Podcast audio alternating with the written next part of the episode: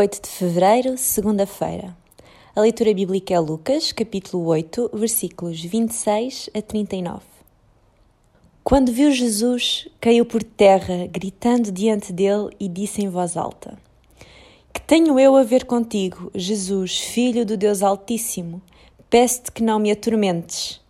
Ele disse isto porque Jesus dava ordens aos espíritos maus para que saíssem dele. Já muitas vezes o espírito mau se tinha apoderado dele. Prendiam-no com cadeias e correntes, mas ele rebentava tudo e era levado pelo espírito mau para lugares desertos. Quão loucos foram estes gadarenos! Viram Jesus curar um homem que vivia como um selvagem, aterrorizando mulheres e crianças naquela região.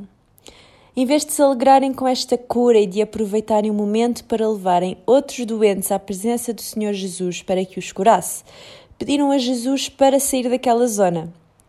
Tiveram a oportunidade de ver e conviver com o Filho de Deus e de aprender com ele, mas preferiram continuar com a sua rotina diária.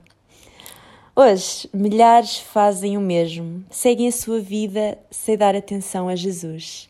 E nós, como é que fazemos?